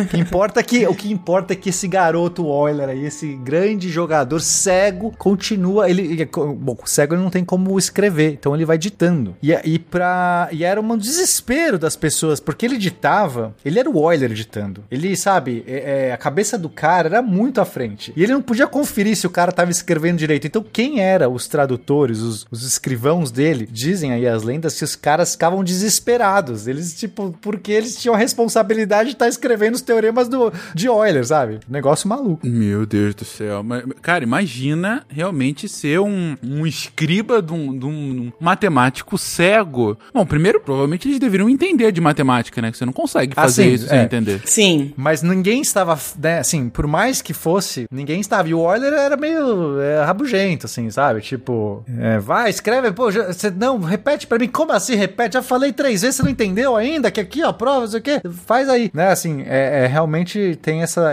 é, esses relatos aí de que a galera ficava desesperada, assim. Aqui, não, e tá- a gente tá pensando na dificuldade de, de, de transcrever os cálculos. É, uma das coisas que Euler produziu nessa época, que ele já estava cego editando, eram os cálculos para computar a posição da Lua em períodos determinados do ano. Como é que ele explicava e media as posições sem estar enxergando? Era uma parada muito louca, muito louca. Não, só o fato dele não enxergar e conseguir pensar, né? Porque eu, por exemplo, eu preciso do meu caderninho. É, Você me tira o caderninho, eu fico burro. Tipo, não, sabe? É, qual que é a queda da gravidade, sei lá, eu não consigo. Eu tenho que, tenho que sabe, colocar ali, ó, fazer a bolinha. Se coloquei a bolinha no papel, eu já, já, já sei tudo. Não preciso Não, e o mais notável, né, que, por exemplo, a gente sabe, uma pessoa que já nasceu cega, né, ela vai se adaptar e ela tem todo um raciocínio já desde, desde a na nascença voltado a, a, a ser sem a visão, né? Ele não, ele enxergava, então ele formou toda a sua forma de raciocinar tendo esse sentido da visão e continuou fazendo coisas super complexas, super, super abstratas, perdendo a visão. E o que eu acho mais incrível é que ele- essa saga dele por deixar coisas, né? Assim, ele ficou nu- nu- numa loucura pra deixar coisas escritas, pra produzir. Ele não parava de produzir. Não teve aquele momento assim, pô, cara, tô aqui velho, sabe? Tô aqui com minha vida consolidada. Não, ele tinha essa sagacidade por deixar material produzido e até os filhos entravam aí na onda pra escrever pra ele também. Que impressionante, cara. O que dizem é que ele produziu até o último dia da vida dele, que ele teve um derrame e morreu, mas até o último dia ele ainda estava escrevendo, estava produzindo. É, é, o, é o, o da hemorragia cerebral a gente sabe, né? Motor do carro. Ele usou tanto que os, os tubos,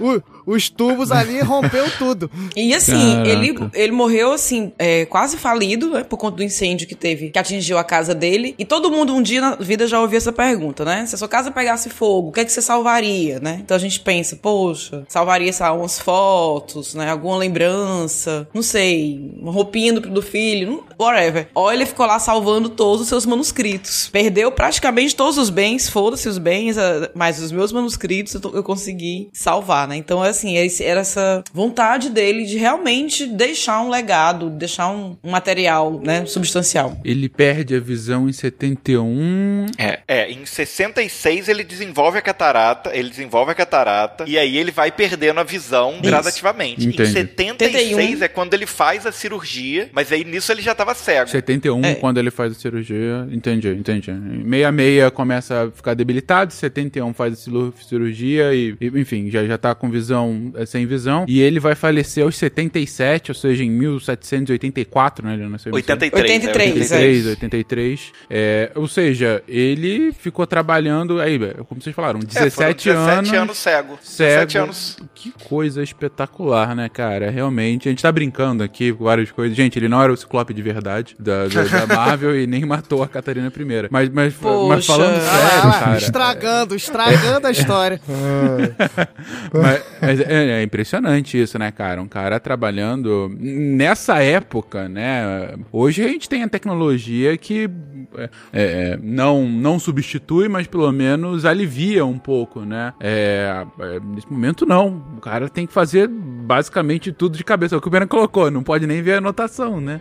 Muito impressionante.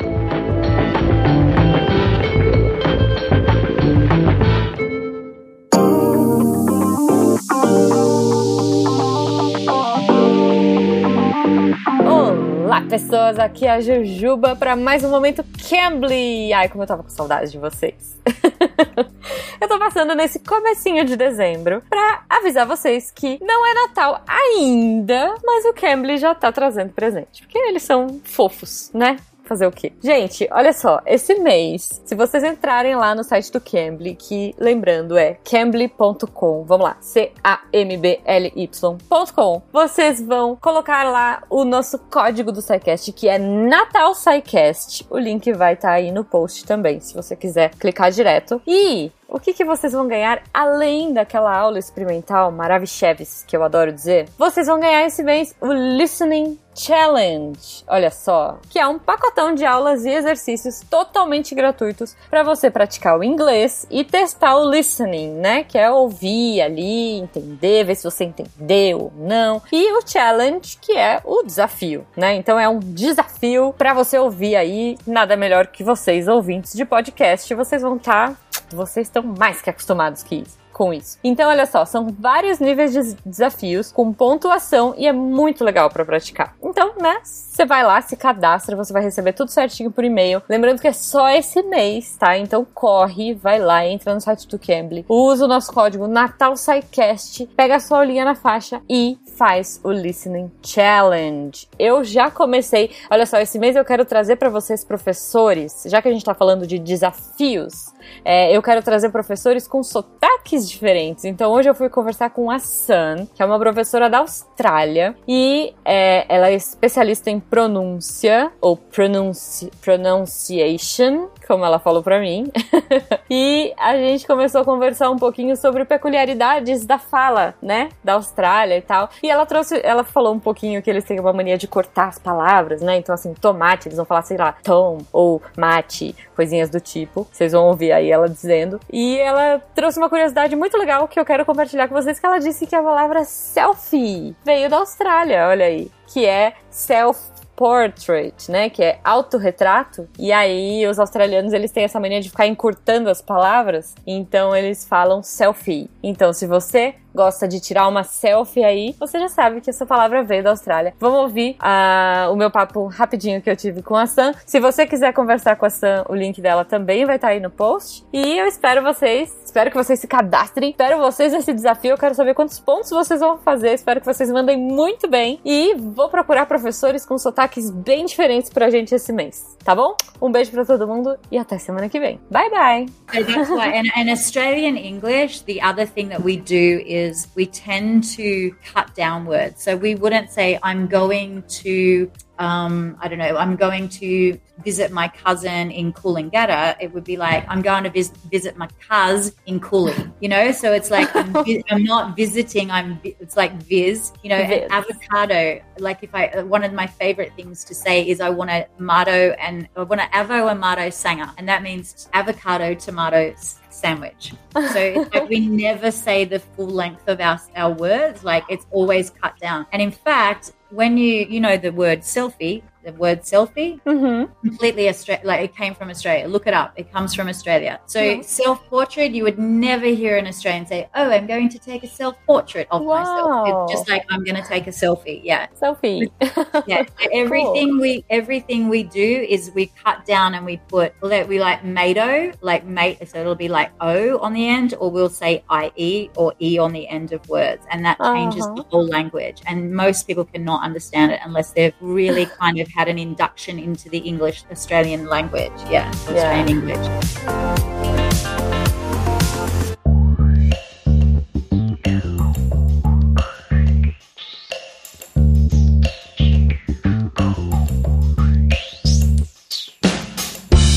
Só pra você ter uma ideia, Fencas, né? Fora essa, essa época que é notável, né? Que é produzindo cego, ele, durante a sua vida, né? Ele teve 866 livros e artigos publicados, que é, foi um terço do corpo de pesquisa em matemática, em física e engenharia mecânica do período de 26 a 1800. Um terço do que foi produzido foi por ele. Isso é uma loucura. Ah, um, um terço, peraí, desculpa, um terço de, da onde? Da, da Rússia, da Europa? Não, de- de- da produção inteira. Tudo que foi produzido nesse Isso, período. da, da Europa, isso, isso. Ah, isso. da Europa. Tudo que foi produzido na Europa, um Isso. terço foi o Euler. Tudo, a- a- o É, conhecimento em- em- matemático, enquanto ele nasceu, um terço foi ele que produziu. Basicamente isso. De matemática, física e engenharia mecânica. Meu Deus do Olha céu, o cara é um monstro. Então, mas é mais do que isso, porque se ele fosse só muito prolífico, se ele só escrevesse muito, se ele tipo, mas ele era genial, não é, ele resolveu. É, não era, não era, não era um livro didático pra de cine- assim, não desvalorizando, né, mas não era assim, to- é, sem novas descobertas. Era é o livro que a gente chama de Fundamentos do Cálculo Diferencial, por exemplo, o Fundamentos do Cálculo Integral. Tem tem descobertas sobre fórmulas e equações que são usadas até hoje, é novas teorias, então É, basicamente, ele fez, ele fez contribuições em todos os ramos, é, acho que todos os ramos da matemática na época, e assim, de teoria dos números, a topologia, ele foi um dos primeiros que começou a brincar com topologia, que é alguma coisa que era, que era que é algo assim muito à frente ainda, grafos, é, e ele basicamente, assim, todos os, os grandes problemas da matemática e da física, ele abordou, ele, ele fez contribuições, desde o teorema de Fermat, lembra que a gente teve aquele cast? Ele foi um dos que, dos que resolveu, derrubou alguns daqueles dominós lá. Ouvinte que não sabe o que a gente tá falando, vai, vai ouvir esse cast sobre o último teorema É, de Fermat. A generalização, né, do, teorema de do pequeno teorema de Fermat é dele, né? Exatamente. Então, assim, é, não, sabe, além dele ser muito prolífico na sua criação, ele era genial, ele fazia os grandes avanços, ele estava à frente, porque às vezes é isso, tem gente que produz muito, mas meio meio que tá faz... só tá engrossando o caldo. Não, é, além de produzir muito, ele era o que levava à frente. É impressionante. Você não, tá, você não tá falando de coxi, não, né? Tá falando de coxi que roubava a fórmula dos outros, não. não, não tô falando de coxi. E, e, cego, é inacreditável. É inacreditável, Fencas. Tipo, você conta essa história pra mim, eu vou falar, esse roteirista é ruim. Até parece que eu vou acreditar nessa história. Não dá. Cara, que, é, que é impressionante. que impressionante. É, por exemplo, aí a gente pode citar, é que é até a brincadeira, que quando você começou o cast falando, é, eu, não, eu nem comentei, mas quando você falou, ah, vamos, vamos falar aqui da contribuição de Euler pra matemática, eu falei, então a gente vai até o Seicast 1500 aqui hoje. Exato. É. Porque a, a, a, contribuição, a gente pode enumerar alguns que a gente já falou até em casts passados, por exemplo, o, o problema das sete pontes de Kaliningrado, de Königsberg, né, que a gente falou no, no, teore, na, no cast sobre matemática discreta, sobre grafos, que aí ele, ele, ele botou, ele tem a solução desse problema numa outra obra famosíssima dele, que eu citei aqui os fundamentos do cálculo, né, mas tem as cartas a uma princesa alemã, que a gente não chegou a comentar na história dele, mas ele foi um, ele foi um tutor da, de uma das, das filhas ali do, do da, Fredão. Acho que foi sobrinha do, do, do Frederico, isso. É sobrinha, sobrinha. Ih, perdão. Sobrinha do, do Fredão. Ele foi tutor e ele escreveu mais de 200 cartas. Acho que foi 234 que ele ia ensinando, fazendo o que, que ela deveria estudar, é, instigando ela com problemas. E o problema da, das sete pontes estava lá também. E esse livro é um dos mais vendidos e mais lidos até hoje na, na Europa. E ele, nesse aí, mostra que além dele produzir muito, foi o que o Pena falou, além de produzir muito e coisas geniais, ele ainda, nessa obra das cartas, cartas da princesa alemã, ainda mostra que ele era extremamente didático. Então ele, ele instigava a pessoa que estava começando a despertar o conhecimento matemático. Então ele realmente era um cara fora da curva. Tem as fórmulas de. A fórmula de óleo dos poliedros, que essa aí a, a galera que for puxar lá do ensino médio vai lembrar, que é o V mais F igual a A mais 2, né? Que é vértice mais fáceis é igual a arestas mais 2. Tem a equação de Euler e Lagrange, que é usada na, nas equações diferenciais. Tem trabalho dele na dinâmica de fluidos, tem trabalho em teoria dos números, que o Pena já falou também, que, mas não é, é simplesmente trabalho. Ele, ele criar, assim, ele, ele criava novos pensamentos, criava novas formas de analisar. Por exemplo, ele foi um dos primeiros que começou a falar de densidade do, dos números primos, que ele formulou a função totiente do, de Euler, que é dos números primos, que era um pensamento de, ah, quantos números primos tem até determinado número. Então ele começou a ter essa ideia de que os números primos iam ficando mais espaçados, né? Eles iam se aglomerando, mas conforme os números vão aumentando, vão ficando cada vez mais espaçados, cada vez mais difíceis, que é base, por exemplo, da criptografia por muito tempo, que é essa ideia de que conforme você o número vai ficando grande, os primos vão ficando cada vez mais difíceis de encontrar, são cada vez mais espaçados. Então, a contribuição dele foi em muitos e muitos ramos. Impressionante, cara, impressionante mesmo. E, e vários, como você disse, várias dessas coisas a gente já citou em casts an anteriores, né? E é interessante você, ouvinte que gosta desse cast de matemática, você prestar atenção que, de fato, no desenvolvimento de vários dos assuntos que a gente colocou ah, em enquetes anteriores, ah, bem como o Diogo comentou agora, é, é, uma da, em algum momento teve, ah, e aí o Euler fez isso e contribuiu para tanto, e aí chegou o Euler que ajudou nesse tanto. Então, assim, é, é a história não só, bom, do que ele faz nesse momento, mas a história de diversos temas, de diversas, é, bom, de subconhecimento dentro da matemática vai passar por Euler em determinado determinado momento, né? É, e isso é. Quando você conhece a história do cara, de fato, é.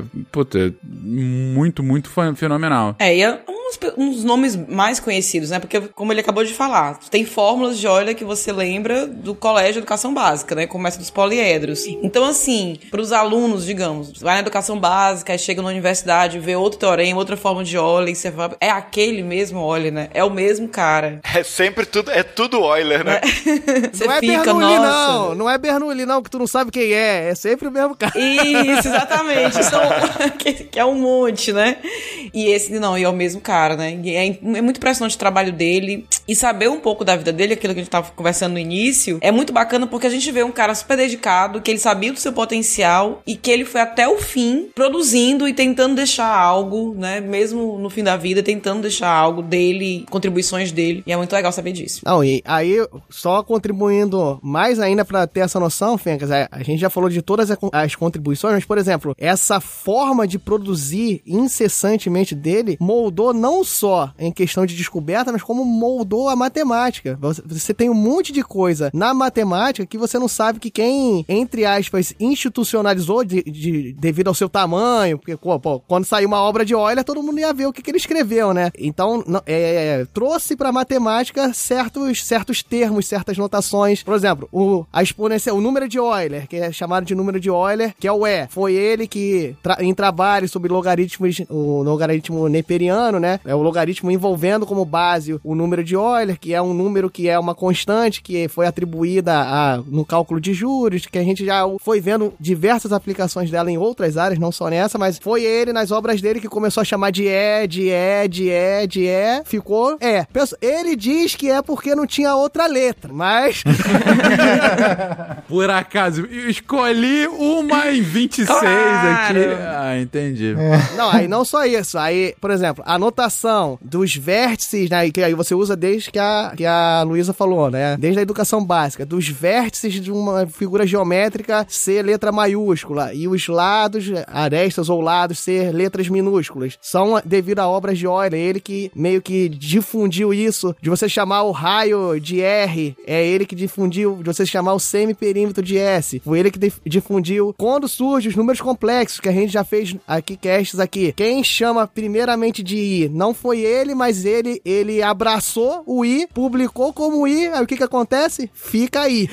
o número imaginário fica sendo chamado de I porque o Euler escreveu lá. Ele era tipo a ratificação da produção matemática. Ele, ele, ele botou uma anotação, ele, ele utilizou uma anotação, ela fica. O somatório, o sigma maiúsculo, foi Euler também que institucionalizou. Então você vai vendo quantas e quantas. É, o- eu já ia esquecendo. O pi, você chamar lá a razão que envolve o diâmetro com a circunferência do raio da circunferência. Quem chamou de pi, istu- institucionalizou na matemática como sendo pi. Foi Euler nos seus escritos também. E aí chega na coisa mais interessante de tudo, né? Que é a, a famosa que o, o Pena, por exemplo, gosta muito, né? Que é a, a identidade de Euler, que envolve os, os cinco números muito conhecidos na matemática, que é o 0, 1, o número de Euler, o, o i imaginário e o pi, né? Da circunferência, que é a famosa E elevada a I, é a pi mais 1 é igual a zero. Se você olhar essa equação, o que não é algarismo foi Euler que fez a matemática chamar assim. Caraca. É- essa equação, ela, ela é muito elegante, né? Assim, acho que tem, tem gente que tatua, enfim. Porque é uma identidade é, que envolve todos esses elementos que são quase que centrais na matemática, né? O número de Euler, número imaginário, pi, 1 e 0, que basicamente são, tipo, quase que a essência aí dos algarismos, né? E tudo isso numa única equação, numa única identidade. Então, só para repetir, então é e elevado a i pi mais 1 igual a zero, essa é uma identidade. E aí você é, pode, a partir dela, por exemplo, encontrar outras, né? Você inverte e tal, e, e você pode usar isso, inclusive, em demonstrações. Quando você está precisando introduzir um número imaginário no meio ali, você não sabe como, usa essa identidade que ela, ele aparece. Você precisa adicionar um pi no meio, você não sabe como, usa essa identidade que ele aparece. E o que é letra nessa identidade foi ele que divulgou e ficou assim na matemática por causa dele. A geodésica que a gente falou em geometrias não euclidianas também, já comentou, que é a, a circunferência, né, que é, a- é o arco ali da, da esfera, que tem, é centrado ali no centro da esfera. A, esse, a geodésica foi ele que também, ele, ele que também definiu essa, essa distância, esse arco mais curto entre dois pontos na esfera. Então você vai vendo que muita coisa que é usada até hoje na matemática foi obras dele, por conta desse esse montoeiro de, de publicações dele que ficou na matemática da forma como ele deu a notação. Preste atenção. Você pode me dizer quantos centímetros cabem em um metro? Ah, 29. 29 centímetros cabem em um metro? Sim, professor, e até sobre espaço. Cara, eu, eu acho que de tudo que vocês falaram aqui, ah, sem, sem brincadeira, acho que isso de. é, duas coisas me chamaram muita atenção aqui que, que o Diogo comentou agora. Ah, o primeiro, ah, sem dúvida, é essa da identidade de Euler. A gente já tinha falado em outros episódios. Eu lembro que foi a primeira vez que eu ouvi que ah, uma fórmula era elegante. Foi quando o Pena falou dessa fórmula aqui. Eu até entendi, cara, o que, que é elegância? E aí ele explicou, eu não lembro agora qual é o episódio.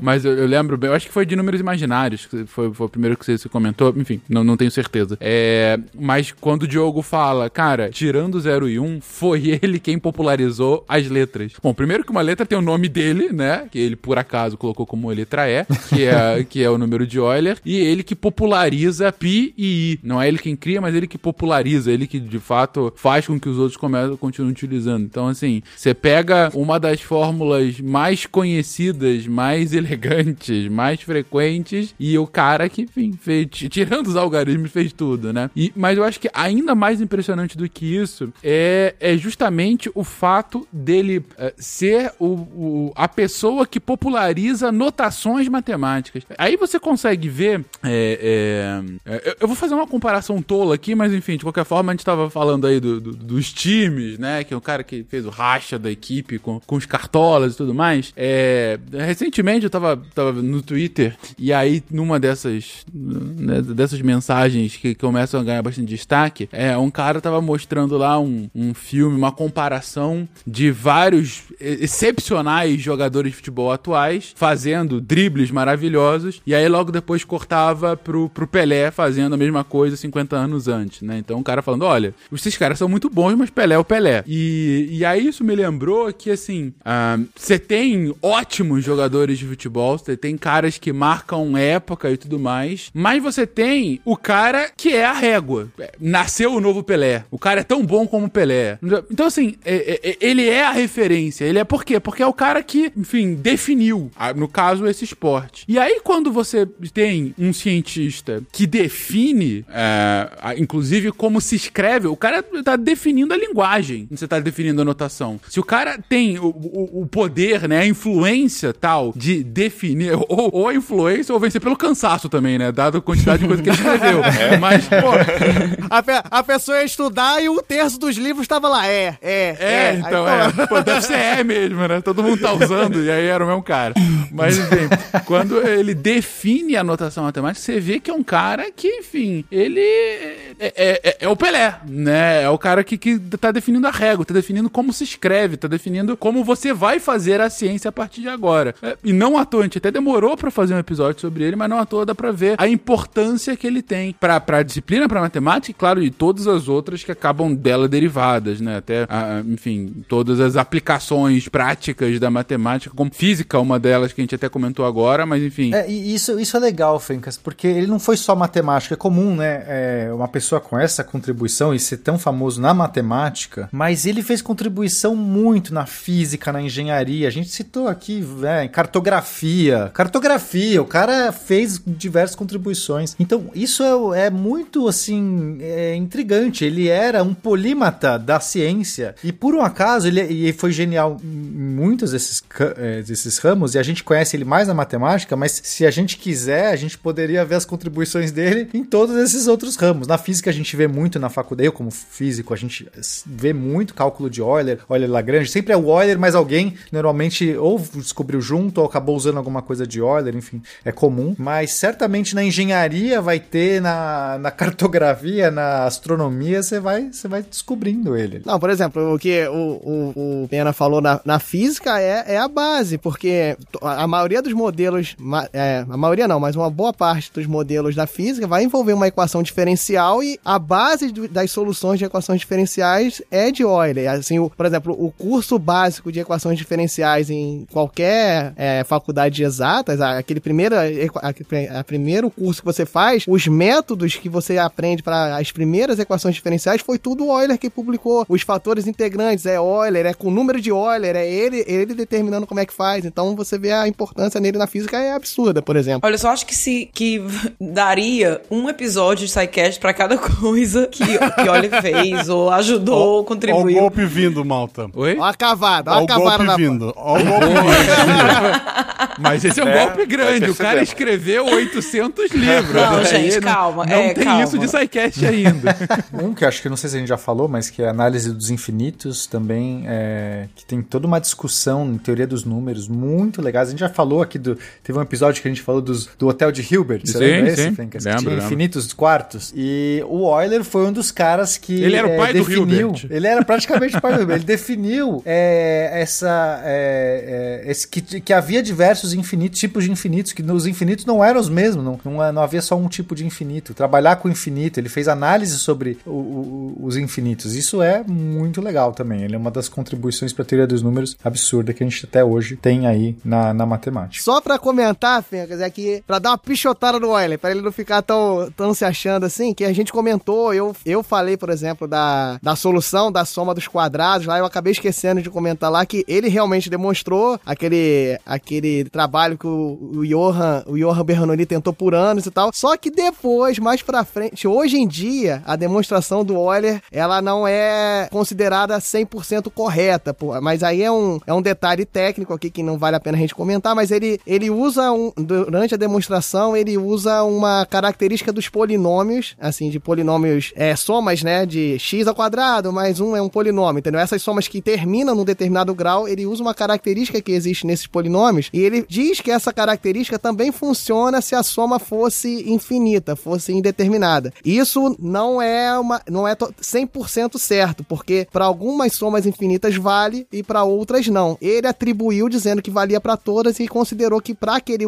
para que ele estava usando ali, valia e resolveu. Aí o pessoal não, não acredita muito nessa demonstração, mas o que que acontece? Para aquela soma específica que ele usou, realmente provaram de uma outra forma que dá certo. Ou seja, você nunca vai saber se ele carteou ou se ele sabia e a mente era muito à frente do tempo.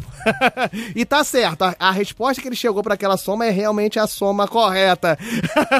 É aquela coisa, ele fez aquele jeito e disse, refute. Exato. Vem é isso, entendeu? Logo Deus existe.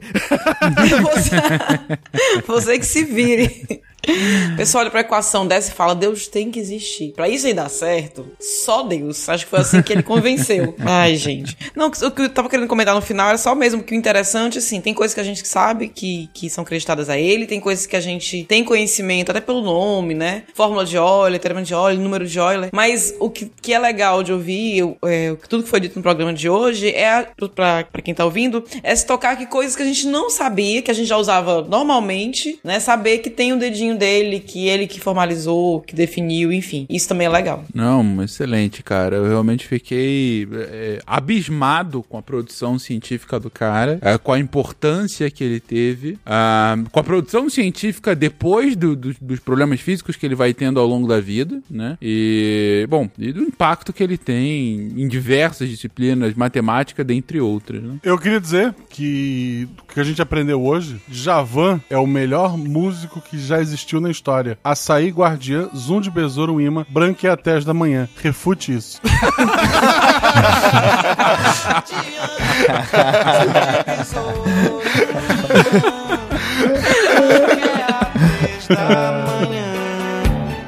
Açaí, guardiã,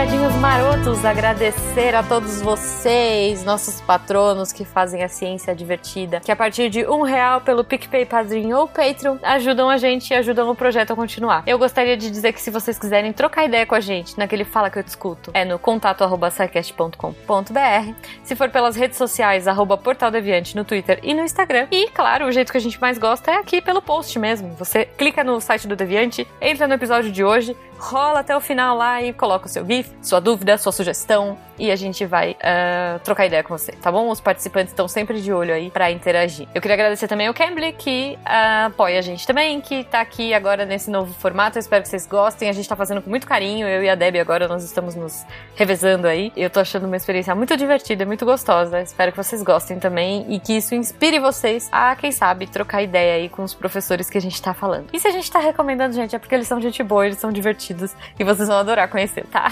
Então, espero que vocês tenham um ótimo final de semana. Vamos ficar com a Deb agora e com os textos da semana. Cola aí, Deb. Beijo para vocês. Tchau.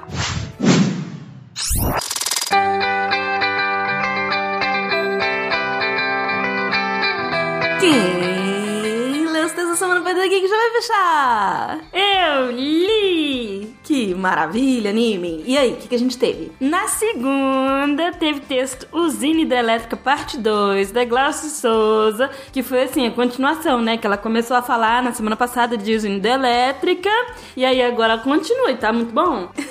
que bom. Na terça, a gente teve Liberando Sua Criatividade, texto do Marcel Vitorino, que eu tava morrendo de saudade dos textos do Marcel. Incríveis as dicas que ele dá pra liberar sua criatividade nesse final de ano. Na quarta, anime. Na quarta, teve resenha O Rato e a Montanha, do Rodrigo Braga. As resenhas do Rodrigo são sempre excelentes, né? Assim, são sempre muito, muito boas.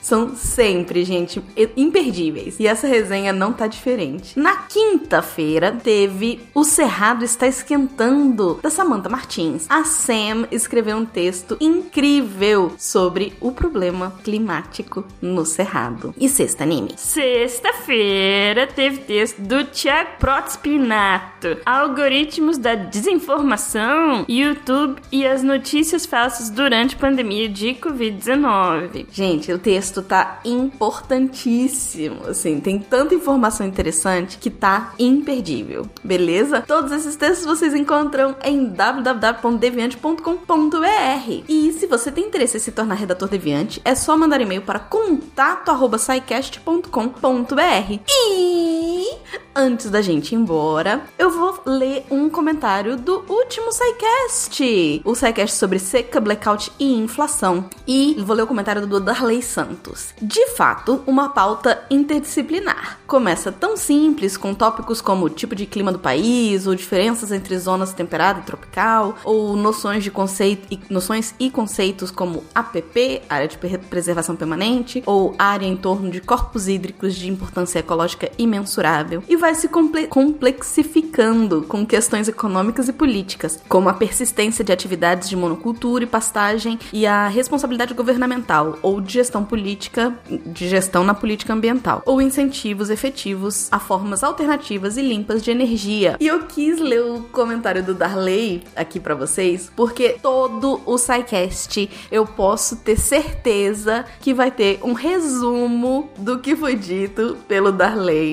Então, se você tá na dúvida, ah, não sei se eu vou ouvir esse cast, vai até os comentários, vê se o Darley já resumiu e aí você decide se tá afim de ouvir ou não. Eu só queria agradecer de novo, Darley, pelos comentários e pela fidelidade sempre. É isso, pessoal. Aqui é a Debbie Cabral, apagando a luz da Torre Deviante. E o Nime? E o Nime.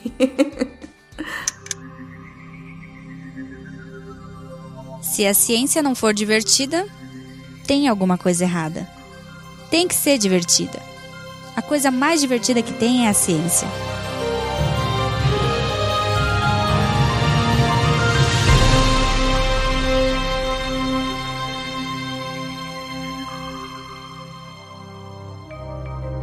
Este programa foi produzido por Mentes Deviantes.